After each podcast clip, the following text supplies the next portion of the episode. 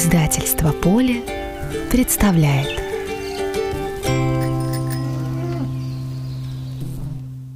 Всем привет!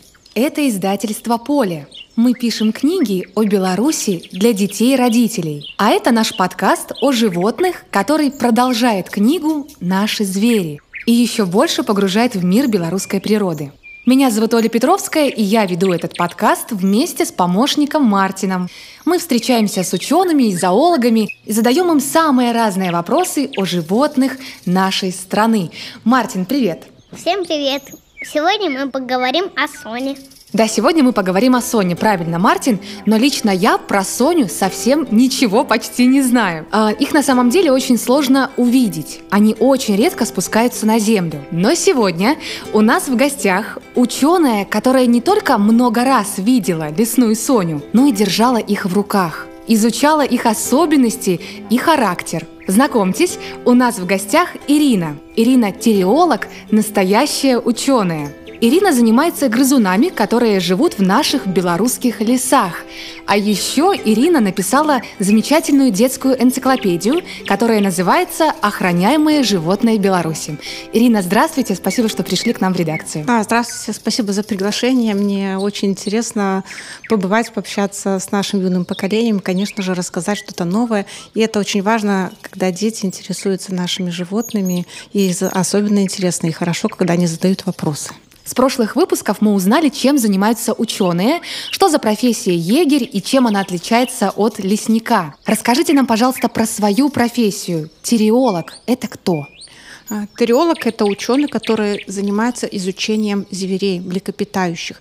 Террио – это звери, логос – изучать. Именно мы изучаем э, млекопитающих – это те животные, детенышей которых выкармливают молоком. Поэтому они и называются так – млекопитающие. А могли бы вы поподробнее рассказать о своей профессии? У меня специализация на изучение мелких грызунов и насекомоядных. Какие именно виды здесь? Это различные мыши, которые живут в наших угу. лесах. Это и рыжие полевки, и обыкновенные полевки, желтогорлые мыши.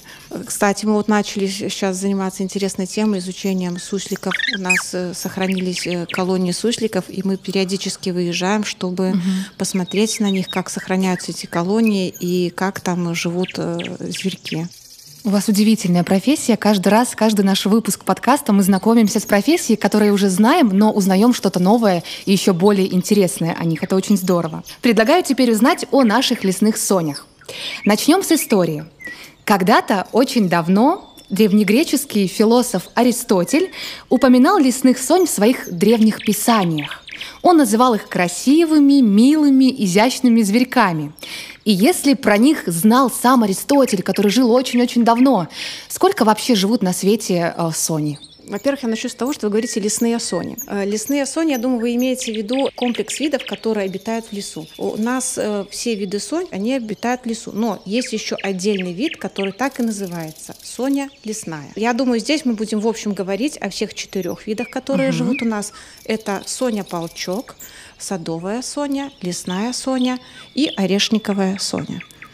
Так, что касается об их происхождении. Первые ископаемые находки останков Сони находили очень давно в Европе, и это было в эпоху Эоцена. Это где-то 33-56 миллионов лет назад. Аристотель жил где-то примерно 380-320 лет до нашей эры. Он впервые описал виды сонь, соню-полчок и садовую соню. У многих стран есть красная книга. Туда вносят редкие виды животных и растений, которые находятся на грани исчезновения. Соня также находится в этом списке. Расскажите, пожалуйста, почему она может исчезнуть? У нас в Беларуси из четырех видов сонь три внесены в Красную книгу. Это Соня Полчок, это садовая Соня и орешниковая Соня. Самая редкая из них садовая Соня, она не регистрировалась у нас очень давно, где-то с 50-х, 60-х годов. В целом считается, что причина исчезновения сонь – это вырубки старовозрастных лесов, поскольку сони нужны для жизни, для размножения дупла. Возможно, это еще также нарушение структуры древостоя, когда уничтожаются старые деревья, когда уничтожаются уничтожается подлесок, которым они питаются, и часто уничтожается биотоп, в котором жили сони. Вот, в целом это деятельность человека. Это самая главная причина да, их это исчезновения. Самое. Сонь, например, до сих пор в Словении используют э, для, в качестве пищи. Их едят. Да, древние римляне еще были у них специальные горшки, в которых ловили сонь, их откармливали. Было очень ценное мясо у сонь и очень ценный вкусный жир, и это считалось деликатесом. Да, и вот такое блюдо сохранилось. Очень жаль. Слушайте, а в их странах они не внесены в Красную книгу? Нет, не внесены. Они не везде, в каких-то регионах они внесены, в каких-то нет. Например, в Прибалтике, знаю, точно внесены сони, там очень редкие они стали. А как человек может помочь лесной Соне, чтобы она выжила? Ну, есть более глобальное мероприятие, так как включение в Красную книгу и охрана места ее обитания. А есть еще более специальные меры. Это создание искусственных убежищ, когда делаются специальные домики для сонь, вывешиваются, и сони тогда могут там жить, выводить свое потомство безопасно для себя. А такие домики может делать э, только человек, который изучает этих животных, или, например, любой желающий может этим заняться? Э, любой желающий может этим заняться, и это было бы прекрасно. И, кстати, сони очень неплохо относятся к человеку, они могут привыкать, и можно довольно близко подходить к ним. Когда они почувствуют для себя, что они в безопасности, они могут, в общем, как белки, мы знаем, что вы ученые, которые изучаете животных, отправляетесь в места их обитания, чтобы э, заняться очень важной миссией. Вам нужно их посчитать. Расскажите, пожалуйста, как вы считаете сонь? Ведь это очень непростая задача. Ну да, подсчеты сонь очень сложная, потому что эти животные ведут ночной образ жизни, и их днем увидеть невозможно. Следы деятельности их заметны, конечно, но невозможно сказать, сколько там зверьков. И для этих целей мы специально развешиваем фотоловушки в определенном порядке порядке, а также вывешиваем специальные домики, в которых гнездятся сони. Домики вывешиваются в определенном порядке, на определенном расстоянии и проверяются э, через определенные периоды. И так по их заселенности можно посчитать, сколько сони обитает на какой-либо территории. Конечно, конечно, это довольно сложный процесс, потому что домики заселяются не сразу, постепенно. Это очень долгий процесс. Это да? процесс очень долгий. И мы вот выставили сейчас эти домики, но, к сожалению, сожалению, никто к нам не попался пока. Но это только Обидно. начало. Это только начало. А сколько их сейчас в Беларуси? Ну вот по вашим подсчетам приблизительно. К сожалению, никто по счетам сонь не занимался у нас. Угу. Я знаю, вывешивали домики для птиц в Беловежской пуще. Антон Кузьмицкий, и там у него сони, домики эти заселялись не только птицами, но и сонями. А где живут сони? Во-первых, сони живут в лесу. Они могут жить в садах. Если более локально посмотреть, э, вглубиться в этот лес, то они живут в кронах деревьев. Они живут в дуплах, может залезать под коряги. Были интересные случаи, когда сонь находили в ульях. Угу. Находили в пустых ульях, да, в амбарах. Э, очень интересно орешниковая Соня. Она делает гнездо свое на высоте 1-2 метров и в ветках кустарников, в ветках деревьев делает гнездышко. Оно круглое. Делает она его из сухих травинок и выстилает внутри своим пухом, э, какими-то перышками, чтобы, чтобы было очень им уютно и тепло. И делает это гнездышко, чтобы появились детки. Вот, и там она их выводит, чтобы они были в безопасности и в тепле. Это что касается орешниковой сони. Более крупные наши сони, как сони полчки и э, садовые сони и лесные сони, они делают уже гнезда в деревьях. Они живут на деревьях на высоте 5-6 и выше метров. Ого. Они гуляют по, по веткам, даже на самые тоненькие веточки могут заходить. И там они делают, либо занимают гнезда птиц, либо занимают дупла, э, либо в каких-то расщелинах. Могут также при корнях делать свое гнездо, и там выводят своих детенышей. Это в теплый сезон. Угу. А вот зимой, на зиму, они спускаются на землю и делают в подстилке также гнездышко. Подстилки это Под, э, в траве. Ага. В траве делают гнезда и там зимуют. Тут тоже они делают его округлым, утепленным, чтобы не замерзнуть. А вот Соня Полчок, она роет тоннели, либо в мышиные проходы проходит, так? Да, и на глубину там 60 сантиметров, где-то полтора метра, такие вот данные есть. Она делает гнездо и там зимует. Вы за эфиром рассказали нам очень забавную историю. Я рассказывала, что они могут поселяться и в амбарах, и на чердаках, так. могут заходить э, и на кухне жить, подворовывать продукты, могут сидеть за печкой шуршать, при этом они будут немножко сторониться человека, но тем не менее они будут жить э, с вами рядышком. Э, были такие случаи, когда Соня Полчок заночевала в постели у хозяев. Они, они приехали на дачу, и зверек проснулся и начал бегать. Какое было у них удивление и восторг, сами понимаете. Мне кажется, теперь те, у кого есть дачи или какие-то дома в, деревне, в деревнях, то, мне кажется, сейчас им станет немножко страшно, потому что вдруг в их постели спит, пока их нет, Соня. Все может быть. Вы говорили, что э, сони, они поселяются в гнездах птиц. Скажите, они селятся в гнездах, которые уже птицы освободили, либо же они их разоряют? Но они могут заселяться как э, в пустые гнезда и в те гнезда, где уже кто-то есть. В прошлом выпуске мы узнали, что тарпаны, дикие лошади, положительно влияют на экологическую ситуацию. На Земле они съедают лишнюю траву. Это называется термином бурьянизация, насколько я помню, из прошлого выпуска. А чем помогают сони? Тут сложно сказать, чем помогают сони. Я больше знаю, чем они вредят. Так, так это но... тоже нам интересно. Они могут поедать плоды, портить их внешний вид, обгрызать ветки. Но почему Почему важно, что они есть? Во-первых, это элемент биологического разнообразия. Ирина, перед тем, как мы начнем говорить об особенностях лесных сонь, давайте послушаем, что о них знают наши слушатели.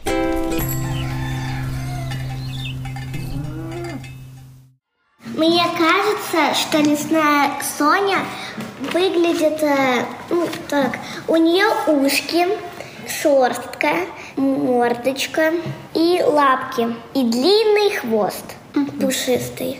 Я знаю, что знаю, Соня живет на дереве. Она очень милая и хорошая. Мне кажется, лесная Соня – это животное, которое спит. Наверное, мне кажется, что она забывает пух и на нем спит потому что она любит каждый день спать. Соня похожа на мышку. Сони живут в дупле. Ну, они добывают себе еду, как э, все звери. Э, находят э, пух, э, листик. Э, листик может быть одеялом, пух подушкой. Э, и в дупле она может сделать маленькое гнездо, чтобы спать на нем а детки с ней живут. Э, потом они вырастают и находят другие, э, ну, другое дупло, и там живут, находят сами еду потом, когда вырастают.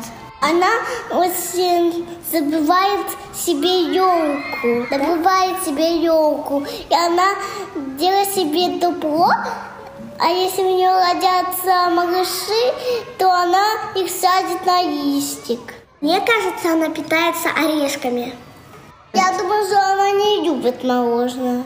Орешки. Она любит есть красную смородину.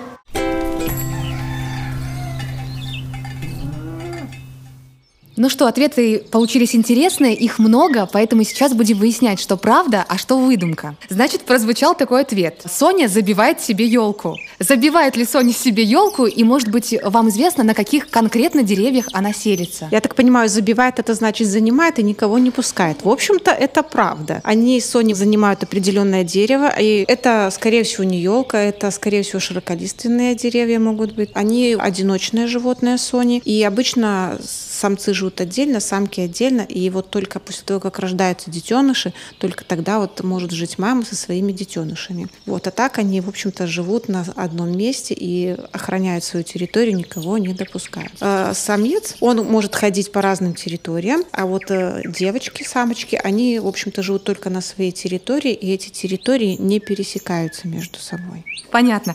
А похоже э, Соня на белку или на мышь? Ну вот дети говорят, что похоже на мышь. Знаете, есть разные сони, есть разные древесные и наземные формы сонь. Есть сони, которые очень похожи на мышевидных грызунов. Но в Беларуси другие виды. У нас э, древесная форма, которая больше похожа на белочку. Но в отличие от белочки у них нету кисточек на ушах. Скажите, а как у них обустроено гнездо? А, гнездо у них э, круглое, сделано из сухих травинок, листиков. Прозвучал ответ, что туда подкладывают пух. И здесь есть э, доля правды. Она гнездо изнутри выстилает пухом. Там еще может быть э, перышки разные. Все, что найдет животное и принесет к себе в норку, чтобы было тепло, уютно, и чтобы его детки были защищены. Это правда, что Соня такая маленькая, что помещается на ладони? У нас есть э, орешниковая Соня, это самая маленькая из Сонь, и она вот прям вот так берешь ладошку, ее скручиваешь, и вот она прям там и Малютка помещается. Такая. Да, да. Она около 20 грамм весит. Я видела в интернете видео, когда готовилась к подкасту, когда у мужчины прям в двух ладонях штук 7-8 вот этих Сони, он таких выпускает, и они так прям на кустик прыгают. То есть в ладонь может поместиться большое количество Да, орешниковая Соня. А вот Соня Полчок, это самая крупная Соня, она уже в ладошку, наверное, и не вместится. Она вот сантиметров 17-18, вот такая вот. А, те, кому повезло держать Сонь в руках, говорили, что у них шерстка очень гладкая, очень мягкая, и хвост пушистый. Еще говорят, что вот этот самый хвост пушистый их каким-то образом защищает. Ну, вообще, начнем с того, для чего Соне нужен хвост. Вот есть животное, которое э, использует хвост, чтобы хвататься, держаться за ветки, как, допустим, угу. у обезьян. Так? И этот хвост называется хватательный. Так вот, у Сонь он не хватательный, он нужен совсем для других целей. Он нужен для того, чтобы э, держать равновесие, для балансировки. Но Угу. У них есть еще одна особенность. У кончик хвоста сонь очень легко отрывается. Как у ящерицы. Почти как у ящерицы. Там у ящерицы э, кончик хвоста отрывается, а тут сползает э, шерсть с кожей. И если вдруг какой-то хищник пытается схватить Соню, хватает ее за хвост, то кусочек, кончик хвоста отрывается, и Соня убегает и остается жива. Зачем Соне большие глаза? Ну, у Сони большие и выпуклые глаза, я бы сказала. Я уже рассказывала, что Соня ведет ночной образ жизни, и для того, чтобы лучше видеть в темноте, вот и нужны такие большие и выпуклые глазки, чтобы попало как можно больше отраженных лучиков, и чтобы она могла видеть, э, куда она как идет, куда прыгает. Почти как у совы. Mm-hmm. И у нее, кстати, есть такое э, в глазу специальное приспособление, как зеркальце, да, которое вот помогает ей лучше видеть. Например, вот если посветить э, на глаза Сони фонариком, то они будут светиться точно так же, как у кошек или у собак. Очень интересно. А еще у Сонь, помимо хвоста, который ей помогает, помимо вот этих красивых больших глаз выпуклых, у них еще есть вибрисы если я правильно называю, да, вибрисы. вибрисы. Расскажите, что это такое и зачем они ей нужны? Ну, это такие волоски на теле. В общем-то, вы все их знаете, что такое. Это вот усы. Как у котов. Как у котов, да. Точно такие же большие и длинные вибрисы есть и у сонь. Причем самое интересное, что они вибрисы могут э, вращать э, с левой и с правой стороны. Они могут абсолютно в разные стороны вертеться. Они вертятся? Да, они вертятся в разном как направлении, да. И, по-моему, где-то я читала, что она может 25 оборотов в секунду Ого, сделать. Да. И они нужны Соне для того, чтобы знать, куда идти. Она кончиком этих вибрис или волосиков дотрагивается до поверхности, и на мордочке она ощущает, что у нее есть преграда, и она ее может обойти. То есть это, в общем-то, помогает ей передвигаться в пространстве и знать, где она. Это как ее навигатор. У человека есть навигатор, карта, а у Сони есть вибрисы. Вибрисы, да. Они не только на мордочке могут быть, могут быть и на теле, единичные волоски такие специальные. У Сони вообще очень много всего, что помогает ей как-то спасаться от хищников. Но еще у них очень, насколько мне известно, насколько я читала, у них очень тонкий слух. И они могут услышать, как ползет улитка, как ползет червяк, как ползет жук. А человек ведь вообще, если сравнивать с человеком, то это же просто невозможно услышать. Как это работает у них? А, да, у них э, очень интересное строение уха, барабанных перепонок, и они могут слышать даже вот ультразвук воспринимать. И даже раньше думали, что они могут, как летучая мышь, использовать эхолокацию, угу. но потом убедились, что нет. Они могут сами воспроизводить звуки высокой частоты, но не используют их для эхолокации, как это делают летучие мыши. В основном они ориентируются на э, слух, на зрение и на осязание. Удивительные животные. Кто лучше слышит, Бруно или Соня? Ну, я уж тут не знаю, кто лучше. Вон Бруно лежит и вот и не движется. Ну, если у Сони. Бруно. Не, я думаю, Соня лучше. Так, ну что, с внешним видом лесной Сони и, в принципе, Сони мы познакомились. Давайте же узнаем, что она любит есть в свободное время. Прозвучали такие ответы, что она любит есть мороженое, пирожное. Что она ест? Сони, в общем-то, любят есть семена. Это желуди, лещина, семена липы, клена. Они с удовольствием поедают яблоки, ну, груши, сливы, в общем, угу. сочные такие. Так, ягоды может поедать. А весной, когда нету ни ягод, ни, ни орехов, она поедает свежие молодые побеги, поедает почки деревьев. Это животное травоядное? Оно растительноядное, а они эволюционно не приспособленные поедать. Богатая целлюлозой корма, потому что у них нет слепой кишки, в которой это вот переваривается. Поэтому она есть жирная корма, особенно много жирных кормов она поедает перед спячкой, чтобы накопить жиры. Угу. И вот масса тела их увеличивается, может, почти в два раза они становятся толще и жирнее. Мартин, покажи свою ладошку, пожалуйста. Вот Мартина ладошка. Скажите, сколько вот таких э, жменек может съесть в день Соня? Ну, вот, наверное, а, орешниковая Соня, ну, может быть... Она самая маленькая? Она самая маленькая. Ну, наверное, пол ладошки. Пол ладошки в день? Да, да, а, да, да. Мало. мало ну, да. они же и сами маленькие. Да. Допустим, э, Соня Полчок в день может съесть яблоко. Угу. Вот, ну, соответственно, две ладошки, наверное. Соня Полчок самая крупная Соня а, наша. Самая большая. Самая большая Соня, да. Как Соня выживает, она же зимой спит. Да, правильно. Соня зимой спит.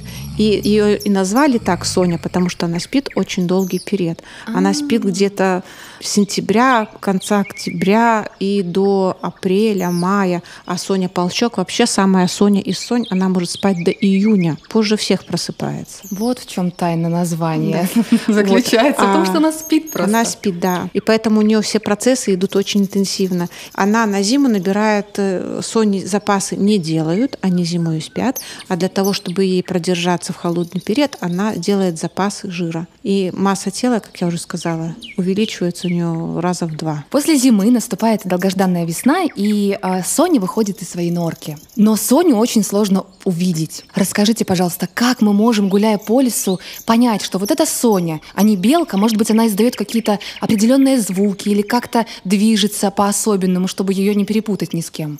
Ну, белка больше по размерам, она рыженькая, поэтому, я думаю, не перепутать. А вот э, насчет звуков очень интересно.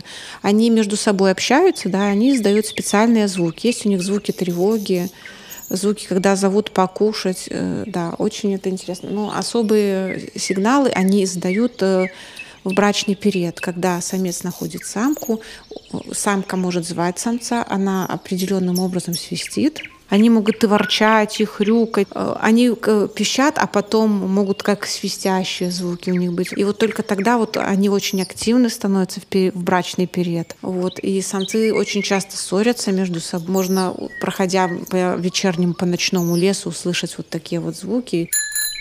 В прошлом выпуске мы узнали, что дикие лошади тарпаны и зубры проводят свой день достаточно просто. Они просыпаются на рассвете и очень много едят. Они едят почти весь день. А как проходит день лесной Сони? Ну или просто Сони? Ну, Сони примерно так же, только немножко наоборот. Они просыпаются поближе к закату. Да? Они выходят из норки, они чистятся, шерстку чистят, мордочки свои чистят. Все гигиенические процедуры, да? Да, да, да. Они, в общем, умываются, хвост свой чистят, чтобы шерстка была не слипшаяся, чтобы не было у них паразитов. И после этого они идут добывать себе корм. Ищут э, орешки, желуди, листики. А после этого так продолжается всю ночь. Возможно, они где-то на веточке могут и прикорнуть. А поближе к утру они забираются в свои норки и спят. А правда ли, что сони, они очень чистоплотные, они любят чистоту и содержат свою шерсть в полном порядке? Они вылизывают себя, вычесывают. Почему они это делают и так зациклены на этом? Э, да, это правда. Вот у них прям такой ритуал. После сна всегда почистишь Как шерсть. у людей. Да, э, как у людей. Э, я думаю, что это связано с тем, что они прыгают с ветки на ветку, и для того, чтобы им сохранять равновесие, им нужно, чтобы не было ничего слипшегося, чтобы могло их куда-то повести не в ту сторону. А, то есть если они грязные, то, то если грязные, может да, да, да, что-то может они могут не подрасчитать, куда им прыгнуть, и может их э, развернуть в другую сторону, если где-то какое-то утяжеление. То есть изменяется аэродинамика, скажем Ну, в так. принципе, как и у человека. Если утром не умылся и не почистил зубы, то как бы и день, наверное, не удастся. Да. Э, кроме того, могут быть э, разные паразиты, там блохи, мушки какие-то. Тоже очень важно для них избавиться, им некомфортно. Поэтому все эти процедуры и соблюдаются. Наша рубрика «Вопросы из Инстаграма». Здесь мы читаем вопросы наших слушателей из Инстаграма. Напоминаю, что автор самого яркого получит в подарок книгу «Наши звери», которая совсем скоро выйдет из печати. Итак, первый вопрос. Что общего у сонь с белками и водятся ли они в парках города? Ну, наверное, что они мохнатые, хвостатые, и глазастые, и что они все грызуны. Угу. Хотя разные семейства, одни семейства Берича, вторые семейства Сони. А водятся ли они в парках города? Они могли бы водиться в парках города при определенных условиях, но мы в Минске, например, и в Беларуси нигде не встречали. Может ли лесная Соня жить в неволе и стать домашним любимцем? Да, конечно, может стать, но прежде чем взять такого зверька, нужно почитать про него, изучить. Не очень подходит, допустим, орешниковая Соня, потому что она имеет запах и не всегда подходит э, э, людям, у которых есть аллергия. Нежелательно, конечно, брать э, животных из природы, особенно если они уже взрослые, они не приспособлены к условиям жизни в замкнутом пространстве, им будет очень сложно. Почему лесные сони плетут гнезда круглой или овальной формы? Ну, я думаю, скорее всего, это такая природная форма, и для них удобнее. Ну, представляете, чтобы вот в природе что-то было квадратное. Муравейники у нас такие полукруглые, угу. входы в нору обычно округлые. А круглая форма такая природная форма, и, знаете, она удобная, она э, окружает зверька вокруг. И, во-первых, она прилегает э, к зверьку, и создается небольшая воздушная прослойка, что помогает животному э, сохранить тепловой баланс. Ей не надо тратить много энергии, чтобы обогревать большое пространство. Зачем лесной Соне маска, как у гангстера? Маска есть у лесной сони и у садовой сони. И я думаю, что это покровительственная краска, поскольку животные живут э, среди веток, и чтобы они были менее заметные, э, у них э, выработалась вот такая вот окраска Маска в виде маски. Гангстера для защиты. Для защиты, да. Ирина, От теперь хищников. вам нужно выбрать лучший вопрос, по вашему мнению, который вам больше всего понравился. Знаете, мне очень понравился вопрос про гангстера. Он оригинальный и с юмором. Отлично, свяжемся с нашим подписчиком и расскажем, как он сможет получить книгу «Наши звери». Ну что, друзья, на этом мы будем с вами прощаться. Спасибо, что познакомили нас, Ирина, с этим замечательным, удивительным зверьком, Соней. Мы благодарим всех, кто работал над этим выпуском. Наш гость Ирина Соловей, мой соведущий Мартин, звукорежиссер Алексей Плеско, факт-чекер Василий Шакун, автор идеи Кристина Михалева. Всем пока! Спасибо, до свидания. Записано в поле.